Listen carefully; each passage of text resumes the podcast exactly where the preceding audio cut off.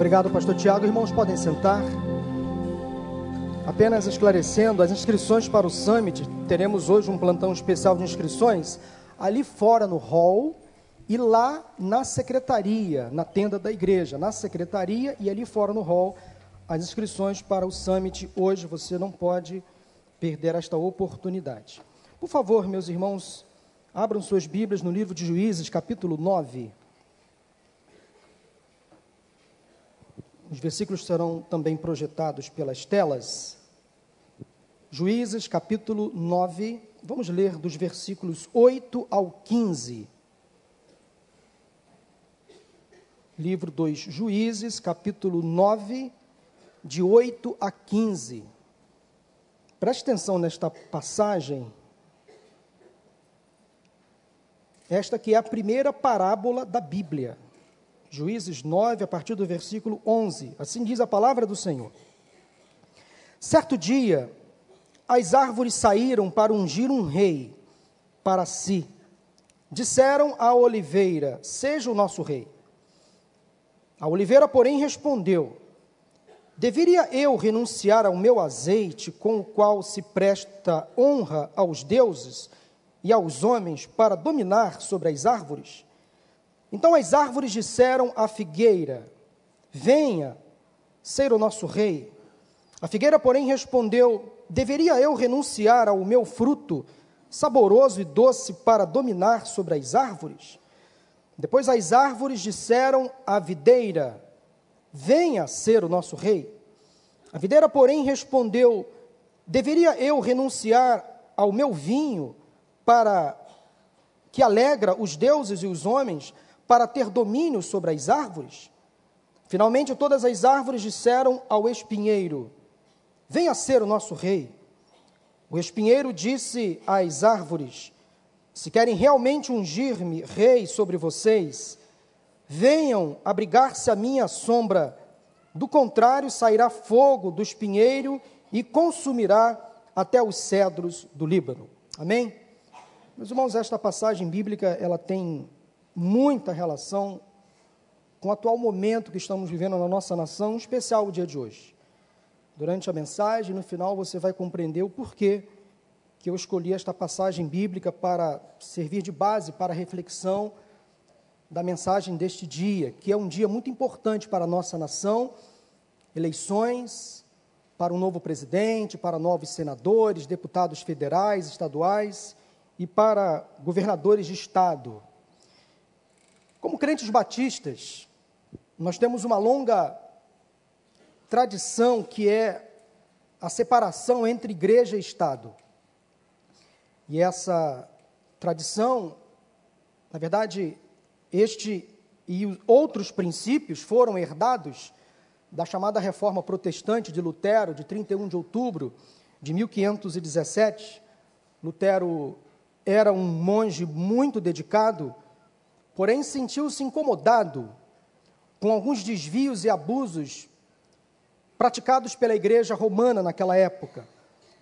Dentre as contribuições de Lutero, eu quero destacar o princípio do sacerdócio universal dos fiéis, que anulou a distinção radical que havia entre o clero e o laicato, ou entre os sacerdotes e os leigos. Todos poderiam ter livre acesso a Deus sem a intermediação de padres ou santos. Essa compreensão do sacerdócio universal dos crentes, combinada com o princípio da supremacia ou suficiência das Escrituras sagradas, trouxe alguns reflexos na relação ética do cristão com a sociedade, nas áreas da educação, da economia e principalmente na relação do crente, do cristão do fiel a Deus com a política. Então, do ponto de vista da política, no período da reforma, igreja e Estado misturavam-se. A igreja exercia não só o poder eclesiástico, como também o poder político. E o clero era mantido pelo Estado. Então essas duas instituições, elas se misturavam o tempo inteiro. Lutero questionou esse sistema ao dizer que igreja e Estado eram dois reinos, o da mão direita e o da mão esquerda, que deveriam caminhar em vias paralelas, se possível, paralelas distantes. Tanto a instituição Estado como a instituição Igreja deveriam ser separadas e cada uma desempenhar as suas atribuições nas suas respectivas áreas, sem interferência uma na outra. Vale lembrar, destacar que a reforma protestante também contribuiu para a ideia da submissão aos governantes, às autoridades, às leis estabelecidas, combinada ao direito de resistir aos governos tiranos, injustos e cruéis. Então, com base nessa tradição reformada, nós cristãos evangélicos, considerados históricos ou tradicionais, aqui eu falo a uma igreja batista, como batistas somos, adotamos fortemente, meus irmãos, ao longo da nossa história, a prática da separação entre igreja e Estado, o que eu acho correta a prática. Cada um no seu canto. Agora preste atenção a um detalhe. Separação igreja e Estado é uma coisa, nós somos a favor da separação entre igreja e Estado, mas nós não somos a favor da omissão entre igreja e Estado. Vou explicar melhor o que, eu, o que eu penso. Ao longo dessas últimas semanas, acompanhando pelas mídias, pelas redes sociais, conversando com amigos, irmãos em Cristo, nós estamos vivendo um período muito difícil na nossa nação. Penso que a igreja precisa sim, se interessar nas questões do Estado. Porque a igreja é composta de pessoas, nós somos a igreja. Cidadãos deste mundo, deste mundo, somos nós quem pagamos os impostos, os tributos e as taxas para a manutenção do governo e dos serviços públicos. Somos nós quem contribuímos para o crescimento e para o desenvolvimento do nosso país com o trabalho, e somos nós quem escolhemos os nossos representantes políticos, democraticamente, pelo voto individual e consciente. Então não podemos permitir que nos alijem do, do processo político, que nos separem do Estado neste aspecto. Nós não apoiamos candidatos de púlpito, nós não damos plataformas àqueles que estão concorrendo aos cargos políticos. O máximo que fazemos aqui em nossa igreja, orientados pelo nosso pastor, é orar pelos membros da igreja que concorrem aos cargos eletivos e orar pelas eleições. Acho essa medida correta e justa. A igreja não pode ser usada, em hipótese alguma, como massa de manobra eleitoreira, nem de palanque político. Nós somos completamente contrários ao chamado voto de cabresto, a igreja não pode ser usada desta forma, mas ela não pode deixar de cumprir o seu papel profético de ensino dos princípios e valores da palavra de Deus para a construção de uma sociedade mais justa, próspera, ordeira. A igreja, no seu ofício profético, ela deve denunciar, como os profetas fizeram como cristãos, não devemos ficar alienados de todo e qualquer processo político eleitoral, seja para os cargos minoritários ou majoritários da política, do governo, seja para a eleição do síndico do prédio onde moramos, ou para representante da turma na escola, porque se não nos envolvermos num processo político, seja votando ou se candidatando aos cargos, alguém fará isso em nosso lugar. Esse é o perigo que estamos correndo. Por causa da separação igreja-estado, muitos cristãos se omitem e outros não. Outras pessoas vão, se candidatam, debatem, discutem. Podemos e devemos falar sobre o que cremos e o que não cremos, sobre o que apoiamos e não apoiamos, sobre o que concordamos ou não. É um direito nosso, pois vivemos em um país democrático, ainda democrático, mas com o devido respeito a todos os pensamentos contrários. Assim caminha a democracia. Devemos ser tolerantes com os diferentes e com as diferenças. É o que a Bíblia nos ensina.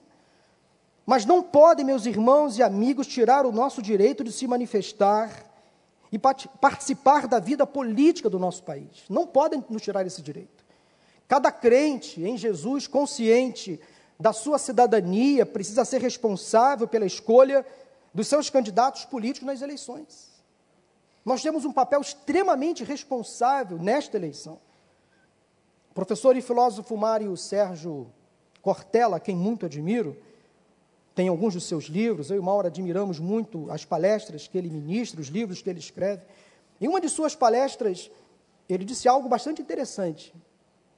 Ele diz que há cerca de 2.500 anos atrás, os gregos chamavam as pessoas que não participavam da vida coletiva, da vida pública, aquelas pessoas que só cuidavam dos seus interesses, de idiotés. De onde vem a palavra idiota.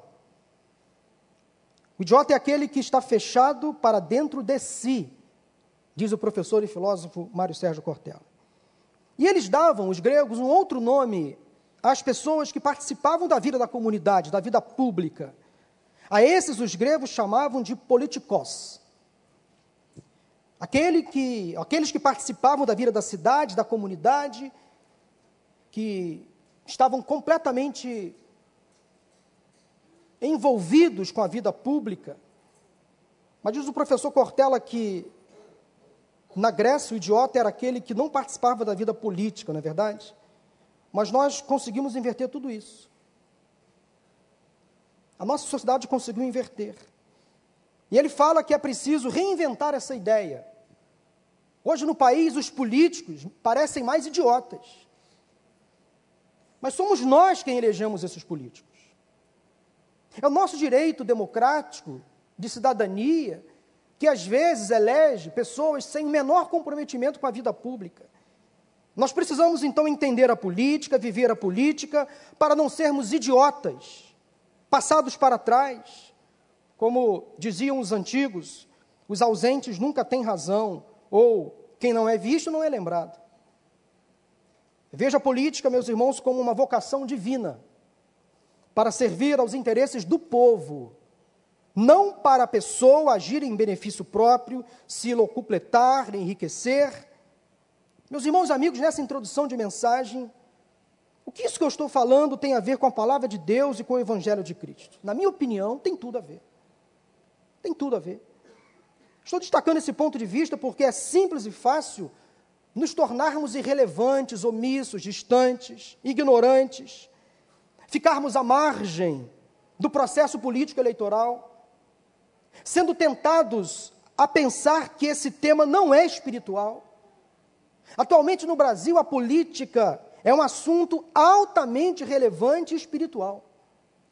E vou lhes afirmar uma coisa: essa é uma recomendação bíblica. Como disse há pouco e repito, o que os profetas mais faziam no Antigo Testamento era denunciar e combater as injustiças sociais, o pecado do povo, a opressão sofrida pelo povo e o mau uso do poder político. Só você ler os profetas menores, por exemplo.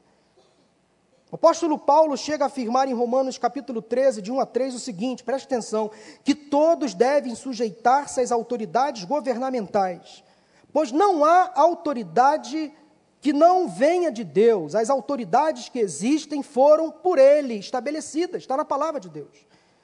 Portanto, aquele que se rebela contra a autoridade, aí ele fala de qualquer autoridade, está se colocando contra o que Deus instituiu. E aqueles que assim procedem trazem condenação sobre si mesmos. E Paulo arremata o pensamento dizendo o seguinte: pois os governantes não devem ser temidos. Preste atenção no que Paulo diz agora. A não ser pelos que praticam o mal. Olha como a Bíblia é sábia. Você quer viver livre do medo da autoridade? Paulo pergunta e responde: pratique o bem e ela o enaltecerá. Então, quem não quer andar na linha, quem quer andar na contramão da história, sofre. Quem quer se rebelar contra a palavra de Deus, sofre. Simples assim. Simples assim. Provérbios 29, versículos 2 e 4, a Bíblia diz o seguinte: preste atenção. Quando os justos florescem, o povo se alegra. Quando os ímpios governam, o povo geme. Está na Bíblia. Mas a gente distorce, a gente inventa, a gente se afasta da palavra de Deus. Provérbios 28, 12 diz: Quando os justos triunfam, há prosperidade geral, mas quando os ímpios sobem ao poder, os homens tratam de esconder-se. Está na Bíblia. Fácil assim. O que esse versículo último quer dizer é o seguinte, meus irmãos: quando os homens maus, aqueles que pensam apenas em si, os verdadeiros idiotas, assumem o poder, os homens bons perdem a voz, perdem a vez, perdem a liberdade de expressão, desaparecem do cenário, são substituídos pelos maus. Os profetas se calam ou são calados. Dentre as muitas frases e citações do pastor Martin Luther King, que liderou nos Estados Unidos o movimento dos direitos civis dos negros, com uma campanha linda de não violência e de amor ao próximo, de combate ao racismo. A frase que eu mais admiro do pastor Luther King é a seguinte: O que mais me preocupa não é o grito dos maus, mas o silêncio dos bons. Ele disse ainda o seguinte: no final, não nos lembraremos das palavras dos nossos inimigos, mas do silêncio dos nossos amigos. Dietrich Bonhoeffer, um teólogo e pastor luterano, que foi um forte e influente membro da resistência alemã contra Hitler, contra a política nazista, disse o seguinte: o silêncio diante do mal é o próprio mal. O silêncio diante do mal é o próprio mal. Isso tem a ver, meus irmãos, com esse dia que estamos vivendo hoje. E quanto às eleições políticas partidárias? O que podemos ou não podemos falar? Aliás, essa eleição tem mostrado o quanto nós somos intolerantes, todos nós. E muitas vezes chatos demais. Eu espero que a partir de amanhã, dia 8, eu estou orando para o dia de hoje acabar logo, e acabar bem.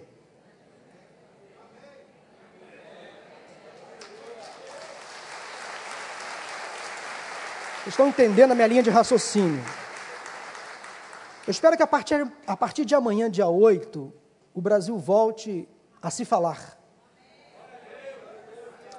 As pessoas deixem de lado o ódio, a intolerância. Meus irmãos, amigos, antes, agora viraram inimigos. Famílias, pais e filhos, sem se falar. Até na igreja, Candidatos do partido ou do candidato A, ou pessoas que são favoráveis ao candidato A ou candidato B, estão se odiando pelas redes sociais. Misericórdia, irmãos. Eu quero que esse dia termine logo e termine muito bem, para que amanhã a gente possa voltar às falas, às boas falas, voltar a se amar, a se tocar, a se cumprimentar sem ódio, sem veneno. Misericórdia. Eu creio, meus irmãos, com olhos espirituais, que tudo isso foi organizado lá numa reunião no inferno para dividir o povo de Deus, para dividir a nação. Quantas pessoas hoje se agredindo, se violentando fisicamente, nas ruas. Onde, onde chegamos, meus irmãos? Que nível é esse de debate, de política? Misericórdia, não podemos é permitir que uma eleição nos divida. Claro que podemos participar da vida pública, somos cidadãos, mas devemos ser respeitosos uns com os outros. Meus irmãos, como combater a inércia e a omissão? Como sair da apatia e da ignorância? O cristão precisa aprender a lutar contra as injustiças sociais, as desigualdades, a corrupção, a violência, a maldade, a intolerância o ódio, o preconceito que se encontram em quase todas as vertentes políticas e ideológicas, mas com a Bíblia na mão. Não adianta você ser um ativista político se a Bíblia não faz parte da sua vida. Voltando ao livro dos juízes, deixa eu situar um pouco os irmãos. Esse é um livro repleto de ensinos para os nossos dias atuais. O período dos juízes, meus irmãos, começou logo após Josué ter entrado na terra prometida com o povo de Israel e foi até a instalação da monarquia por Samuel. Os israelitas sempre estiveram debaixo de uma liderança, de um governante, de alguém à frente. Eu vejo em Abraão o precursor da liderança do povo de Israel, mas foi Moisés, de fato, o grande legislador, o primeiro líder dos judeus, o principal deles. Logo depois veio Josué, seu sucessor, daí surgiram os juízes, nesse tempo que nós estamos aqui falando. Depois dos juízes vieram os reis. Os profetas também tinham uma função de liderança diante do povo, culminando na vinda do Messias, do Cristo, uma liderança não política nem militar, mas espiritual. Então toda a Bíblia nos leva a pensar na importância de uma liderança, seja ela em qual for a esfera. Todos nós estamos debaixo de uma autoridade. Precisamos estar sujeitos às autoridades, seja em casa, seja na escola, seja no trabalho, na igreja e na sociedade de uma forma geral. Israel, durante 350 anos aproximadamente, teve ao todo 14 líderes, sendo 13 homens e uma mulher chamada Débora. Líderes que governaram o povo, eram autoridades instituídas por Deus. Essas lideranças que surgiram no meio do povo demonstravam destaque moral, coragem, capacidade política, além da força militar. Os capítulos 7 e 8 de Juízes mostram os feitos de Gideão, um dos maiores juízes sobre Israel, um líder que conduziu o povo a uma vitória emblemática contra os midianitas, utilizando apenas 300 homens. Gideão levou o povo a adorar a Deus, a nação se tornou próspera durante 40 anos. A popularidade de Gideão foi interessante. Foi tão grande a popularidade dele diante do povo, que o povo desejou que ele fosse elevado à condição de rei antes da época. O povo desejava, desejava já naquela ocasião uma liderança maior. E via em Gideão essas qualidades. Mas ele recusou. Gideão era a própria imagem do, do líder servidor, piedoso, que sabia ocupar o seu lugar e dar ao Senhor toda a honra. Ele sabia até onde ele deveria ir. O apreço do povo por Gideão foi tão grande Lá em Juízes capítulo 8, 22 e 23, lemos que os israelitas disseram a Gideão: Reine sobre nós, você, seu filho e neto, pois você nos libertou das mãos de, Midian. Aí sabe como Gideão respondeu? Não reinarei sobre vocês, nem meu filho reinará sobre vocês, o Senhor reinará sobre vocês. Que coração de líder! Sabendo que ele estava aquém, muito aquém do Senhor Deus deveria ser a nação, o, o Deus do povo de Israel, e não ele. Ele sabia se colocar no seu devido lugar. Mas chegou um dia em que Gideão morreu e as coisas perderam um pouco o rumo em Israel. O povo não atentou para as recomendações deixadas pelo seu grande líder. O final do capítulo 8 de Juízes mostra que logo depois que Gideão morreu, o povo começou a adorar deuses falsos, a se prostituir com várias outras entidades. Também não foram bondosos com a família de Gideão, abandonaram os filhos dele, pois não reconheceram todo o bem que ele tinha feito a Israel. O povo de Israel flertou com Deus Baal. Então surgiu nesse contexto a figura de um novo líder. Rei morto, rei posto. Líder morto, um novo líder surge. Justamente nesse contexto de idolatria pagã, e afastamento de Deus apareceu Abimeleque. Vou falar um pouquinho no nome dessa pessoa agora, que era um dos filhos de Gideão, com uma escrava. Abimeleque é conhecido como um anti-juiz. Fez tudo ao contrário do seu pai. Maneira como esse juiz Abimeleque assumiu o poder de Israel e as, e as decisões que ele tomou me chamam bastante atenção. Deixa-me tirar algumas conclusões importantes dessa história que aconteceu aproximadamente 3 mil anos atrás, mas que parece uma história muito atual. Alguns traços do comportamento de Abimeleque a partir do início do capítulo 9 de Juízes. Primeiramente, eu quero retratar e esclarecer, destacar aqui a ambição de um líder.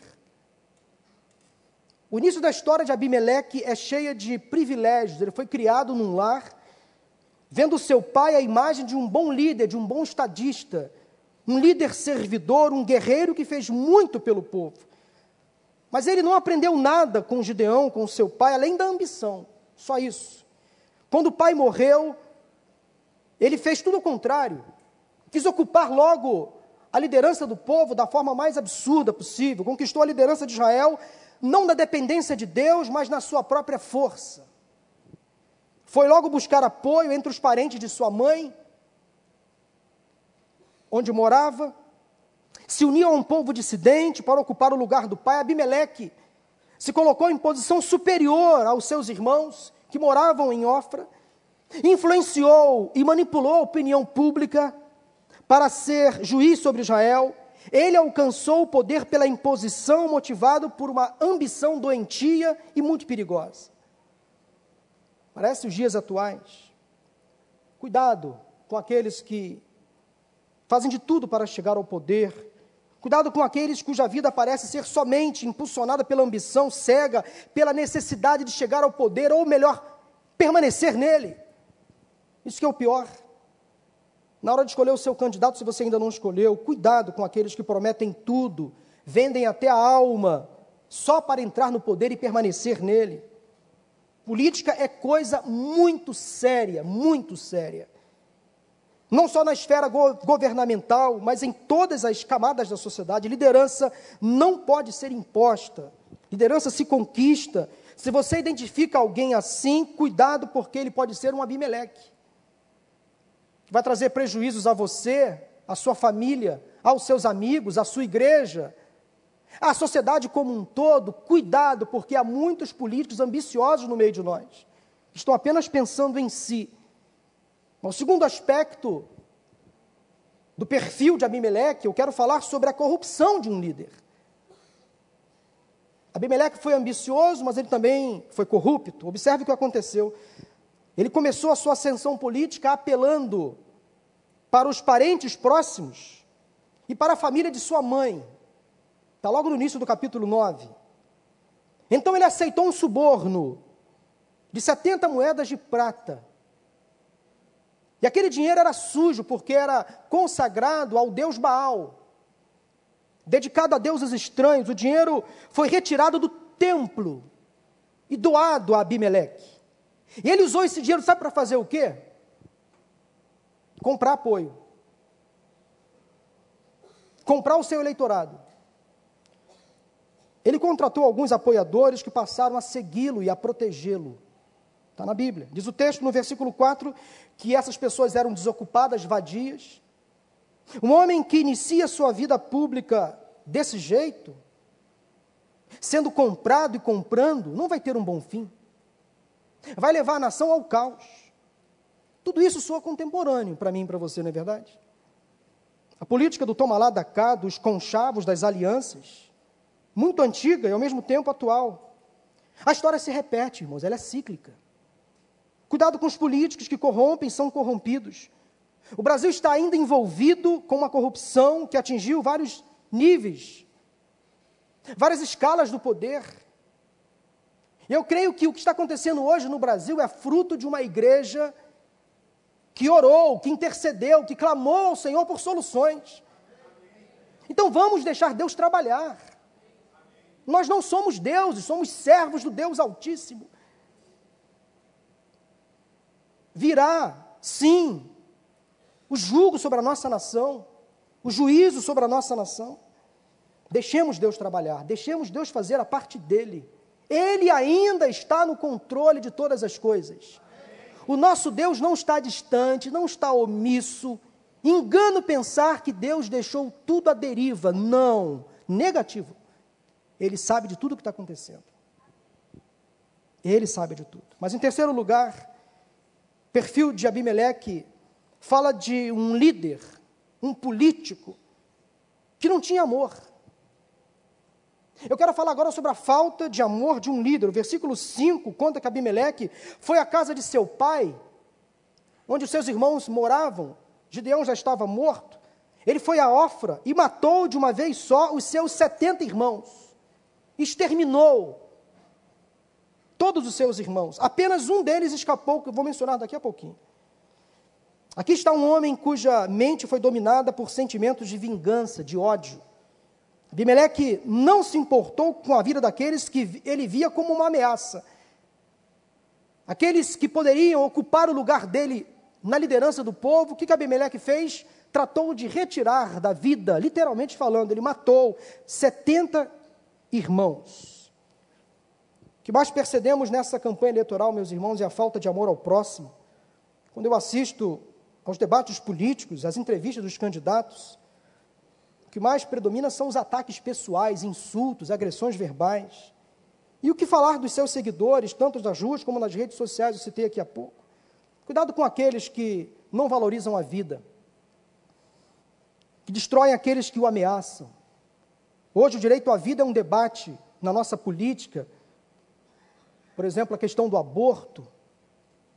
O Supremo Tribunal Federal, volta e meia, traz esse assunto à tona. Nós precisamos estar atentos a tudo isso. Olhar o nosso candidato, o que ele defende, as suas ideologias, olhar para o passado dele, para o presente, procurar conhecer então o que ele defende, o que ele apoia, porque nós estamos talvez diante de um Abimeleque. Meu irmão, mas há uma outra figura nessa história bíblica que eu quero destacar agora, além de Abimeleque, porque aparece a pessoa de Jotão, seu irmão.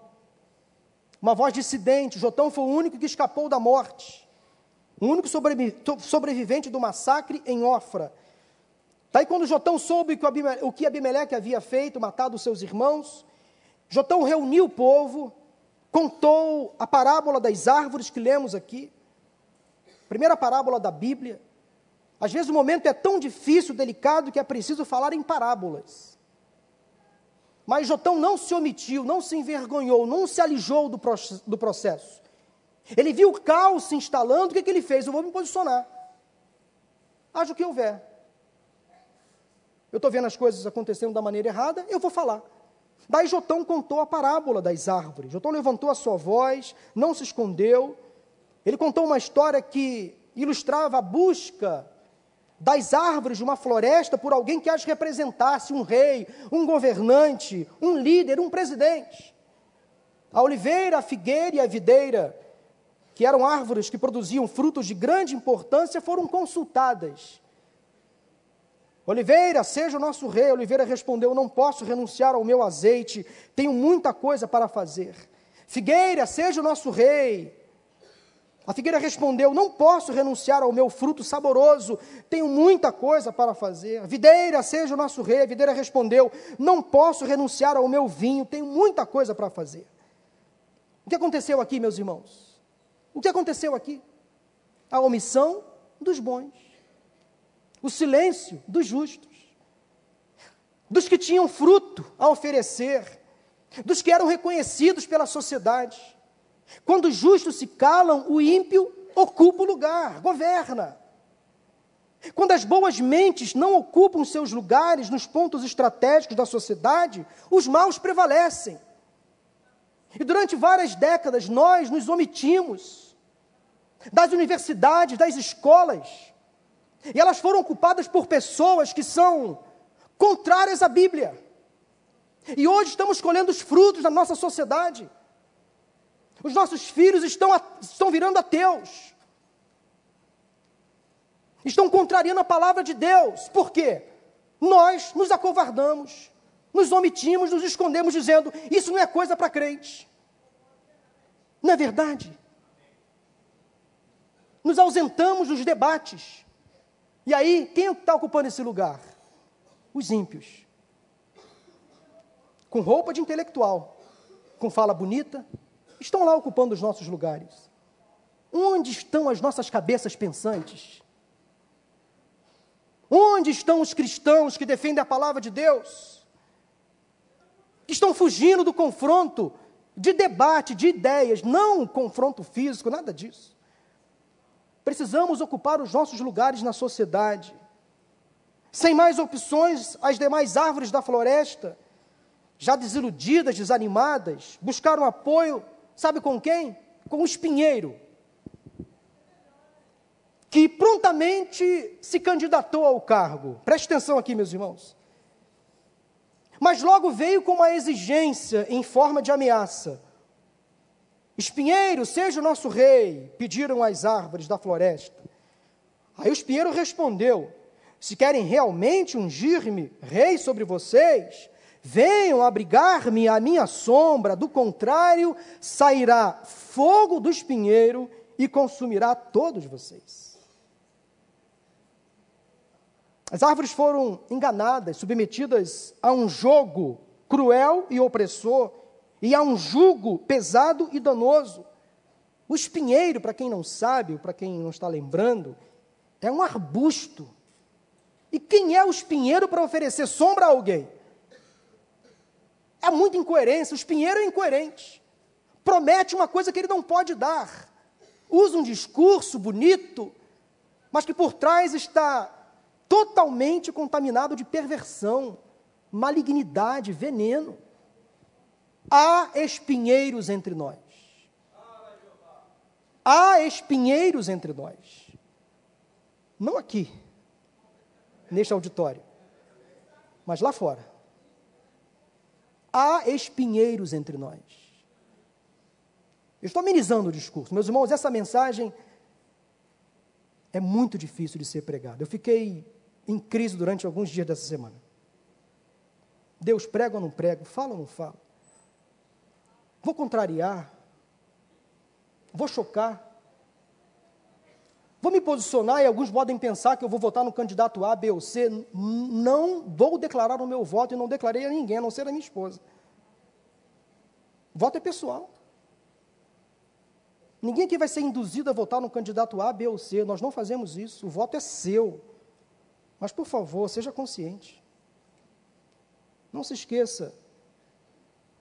Eu falo isso, meus irmãos, com muita tristeza. Muita tristeza no coração. Porque eu vejo crentes hoje não mais tendo a Bíblia como a principal e única regra de fé e de prática. A supremacia das Escrituras, tão pregada por Lutero e os demais reformadores, está sendo esquecida. A Bíblia não é mais suficiente para muitos cristãos, que colocam a Bíblia em pé de igualdade, ou até mesmo no nível inferior, a outras literaturas. A Bíblia está sendo nivelada por baixo, mal interpretada. Pessoas, para justificar os seus erros, distorcem completamente a palavra de Deus. Impressionante.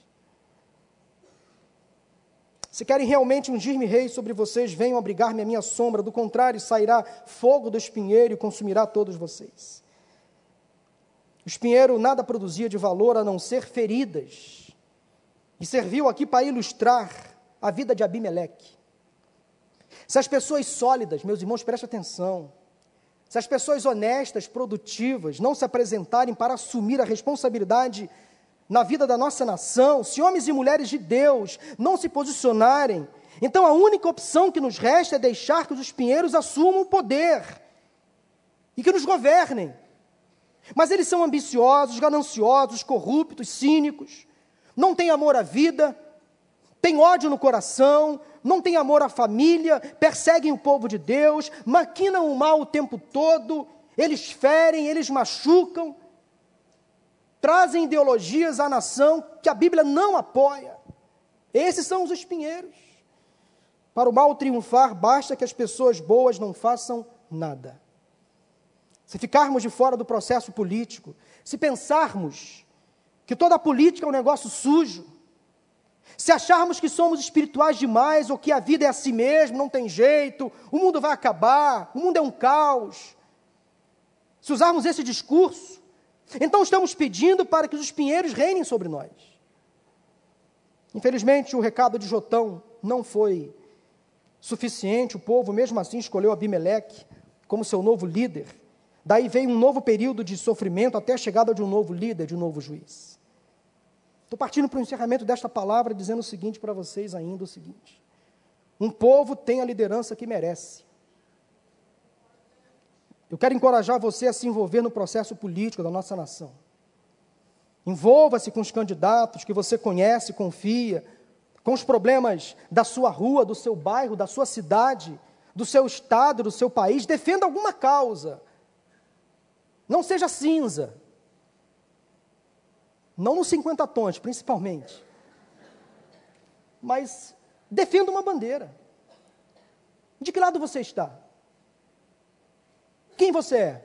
No que você crê? Empenhe o seu discurso. Vá à frente. Defenda uma causa. É preciso que você se identifique. Porque há muitos espinheiros, sim, entre nós, que contaminam, que envenenam. Não tem coragem de dizer o que pensam, o que acham. Estão por aí. Quem são os espinheiros da nossa nação? Meu irmão, envolva-se com o seu voto, em quem votar, isso é coisa muito importante. Essa análise, como disse, é pessoal. Ninguém pode decidir em quem votar além de você. Não seja induzido por ninguém a votar. Não, eu não vou dizer em quem eu vou votar. Mas eu sei o que eu procuro no candidato. Eu procuro alguém que tenha algum entendimento do que é ser um servo. Uma pessoa temente a Deus, que não é perfeita, e independentemente do candidato que vencer as eleições, nós vamos enfrentar dificuldades no nosso país, sem dúvida alguma. Todos os problemas não serão resolvidos. Mas eu não posso votar num espinho cruel e destruidor da vida, mas num servo. Um espinheiro para presidente?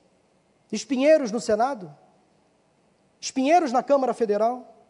Um espinheiro para governar o nosso Estado? Espinheiros na Assembleia Legislativa? Espero que não. O povo brasileiro não merece espinheiros. Não merece. Meus irmãos, a solução para o Brasil não está nas mãos de um candidato, por favor.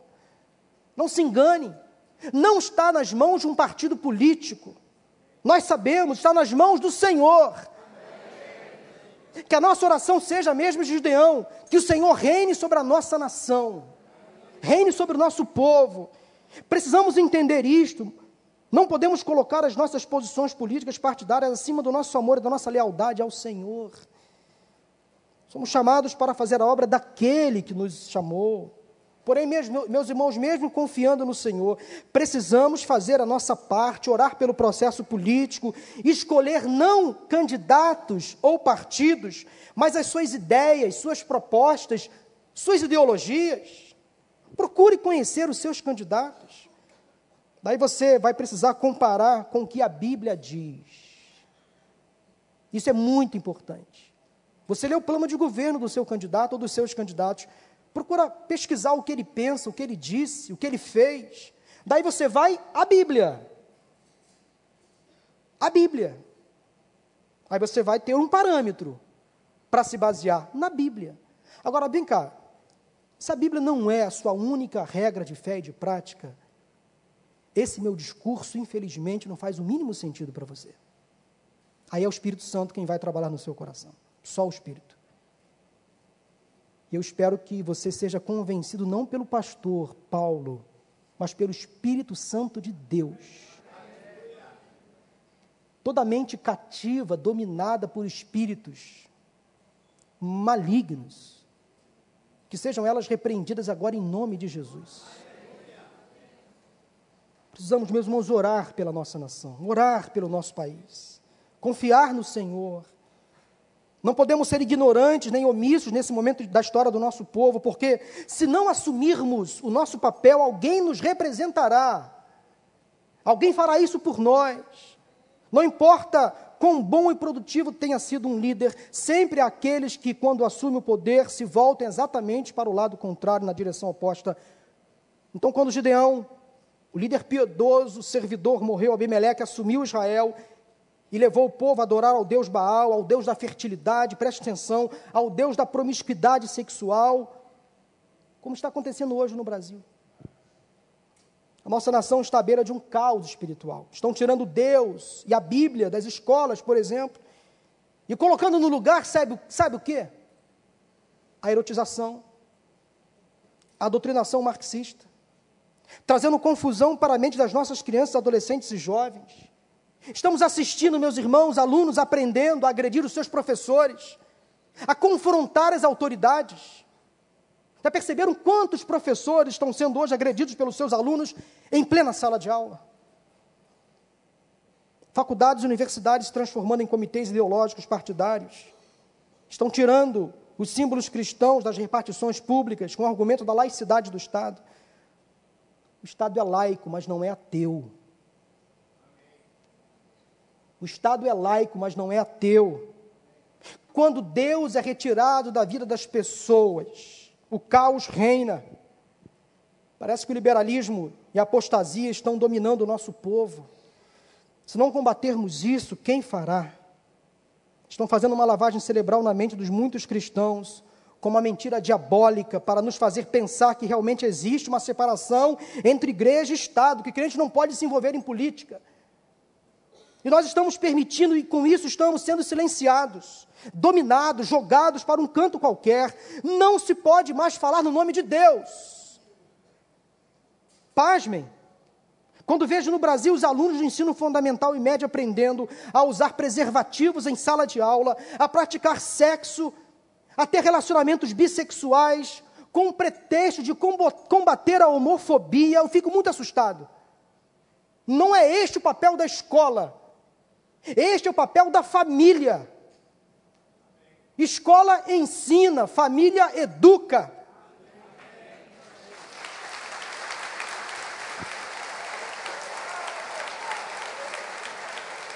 Precisamos gritar, meus irmãos. Deus levante em nós espíritos reformadores. A gente não pode mais se omitir. Não pode mais se omitir. Nós estamos permitindo e com isso estamos sendo silenciados. Não pode ler a Bíblia em sala de aula, mas pode ler livros com forte apelo homossexual. Estão tirando a aula de religião das escolas e levando as crianças para museus para aprender sobre a diversidade sexual. Tudo em nome da arte, da liberdade de expressão. E sabe o que as nossas crianças estão aprendendo? Aprendendo a achar que a pedofilia é algo normal. Zoofilia, necrofilia, gerontofilia, estudem esses termos que vocês vão ficar abismados. É o que está acontecendo. Hoje é uma corrente ideológica partidária que quer tirar da, pedo, da pedofilia o status de crime, para colocar como status de doença. Então, daqui a pouco, se você não perceber, não cuidar dos seus filhos e netos, uma pessoa adulta pode abusar dela e você não vai ter o que fazer, porque é doente. Não é um crime, é o que estão tentando colocar goela abaixo do povo, nas surdinas, nas caladas da noite, influenciando sim nas nossas escolas, que os nossos filhos aprendam a conviver isso com a maior naturalidade. Deus tem misericórdia da nossa nação. Quais são os efeitos da apostasia na cultura? Rapidamente, normaliza o que antes era normal, dessensibiliza o que deveria chocar, promove o que antes não era promovido e, finalmente, estigmatiza qualquer coisa boa e piedosa. Qualquer argumento contrário a essa corrente é logo estigmatizado como retrógrado, conservador, fundamentalista, radical, incitador do ódio, da violência. Somos ridicularizados, este mundo está mudando, mas o nosso Deus não muda nem a sua palavra muda e nós não devemos mudar. Liberdade de expressão. Nós acreditamos em um Estado livre, isso também significa liberdade de religião.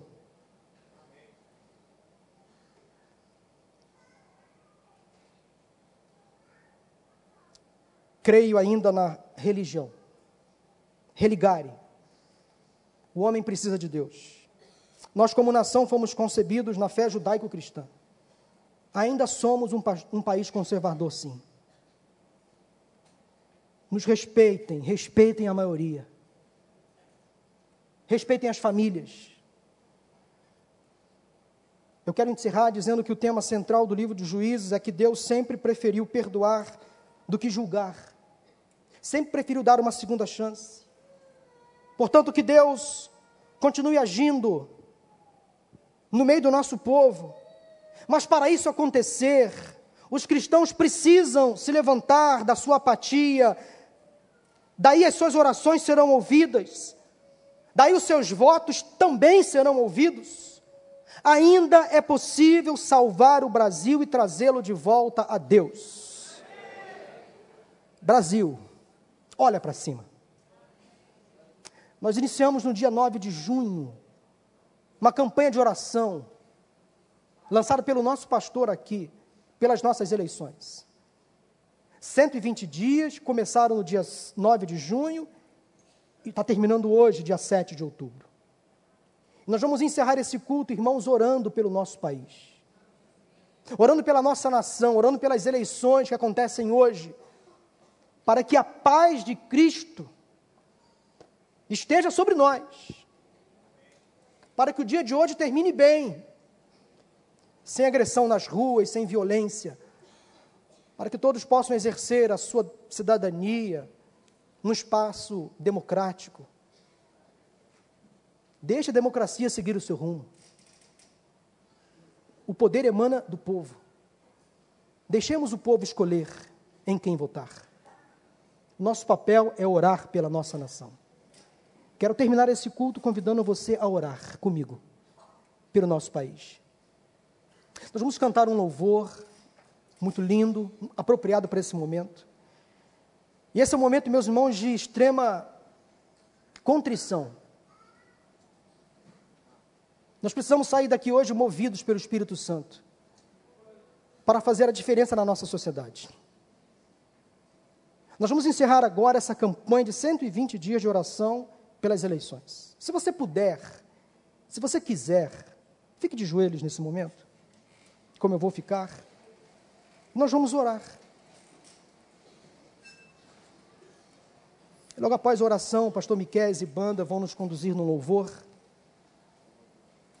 Quero convidar você que está na internet a fazer a mesma coisa. Se você não pudesse ajoelhar fisicamente, ajoelhe o seu coração. Curva-se diante da soberania de Deus. Humilhe-se diante dele. Ó Deus, agora, Senhor, neste momento de culto, de oração, clamamos, ó Pai, pela nossa nação, pelo nosso Brasil. Ó Deus, atenda a oração do teu povo. Faça descer sobre nós, Senhor, uma chuva de avivamento, de amor, também de tolerância. Senhor, que os verdadeiros cristãos desta nação ocupem seus lugares nas mais diversas esferas de liderança.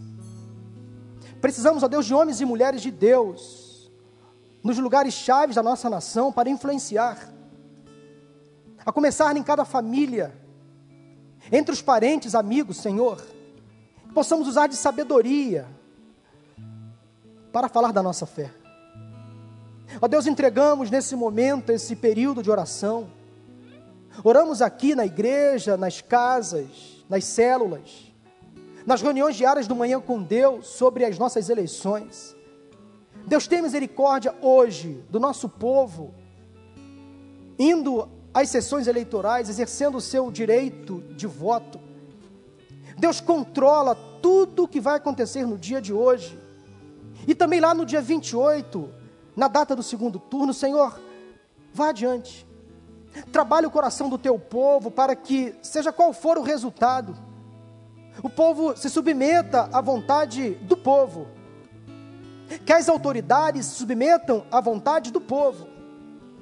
Que os políticos não eleitos se submetam à vontade do povo. Ó Deus, conduza a nossa nação.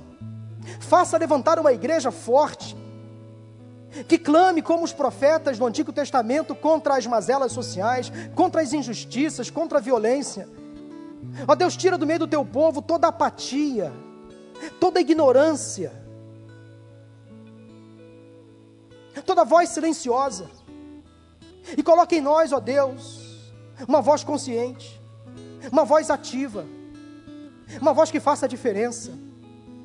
Que não nos esqueçamos de orar pela nossa pátria, pelo nosso Brasil, pregar o Evangelho de Cristo nos locais onde estamos inseridos.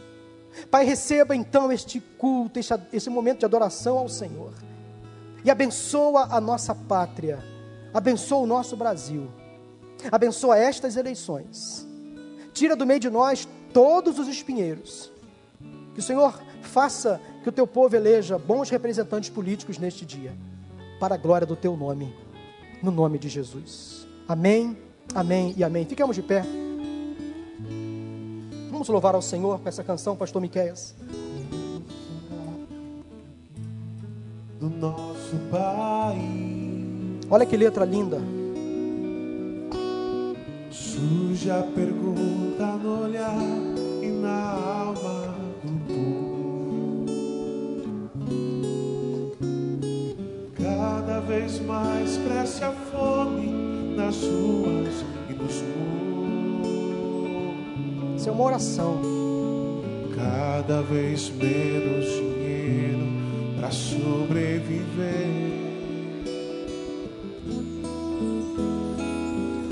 Onde andará a justiça, outrora perdida?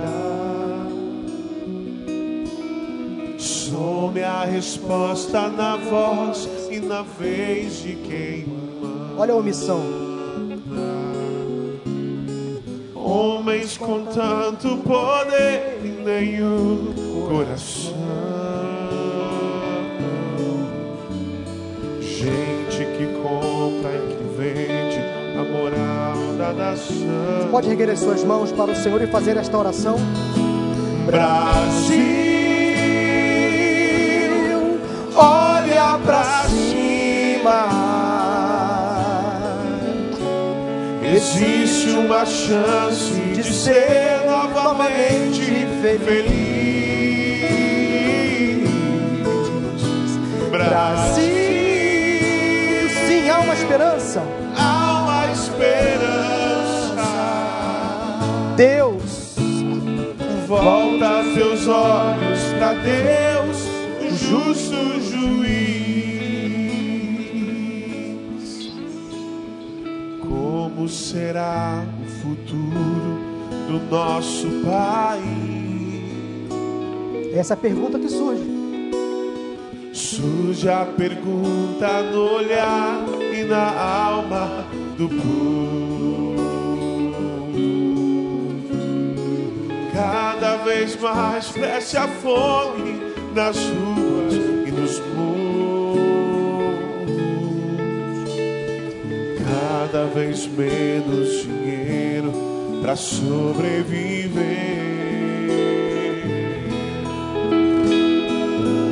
Onde andará a justiça, outrora perdida?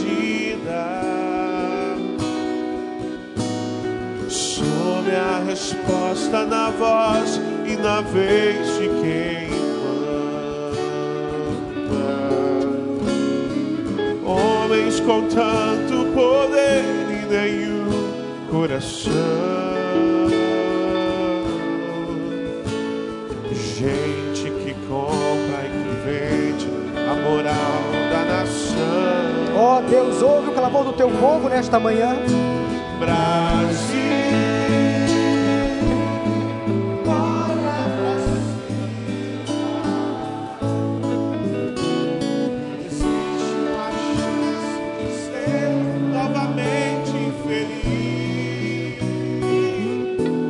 Brasil. Brasil.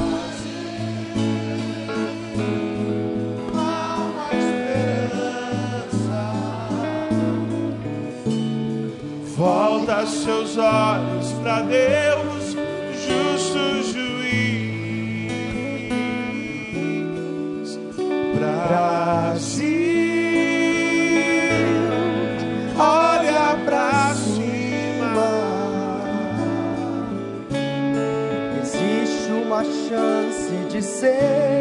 eternamente feliz.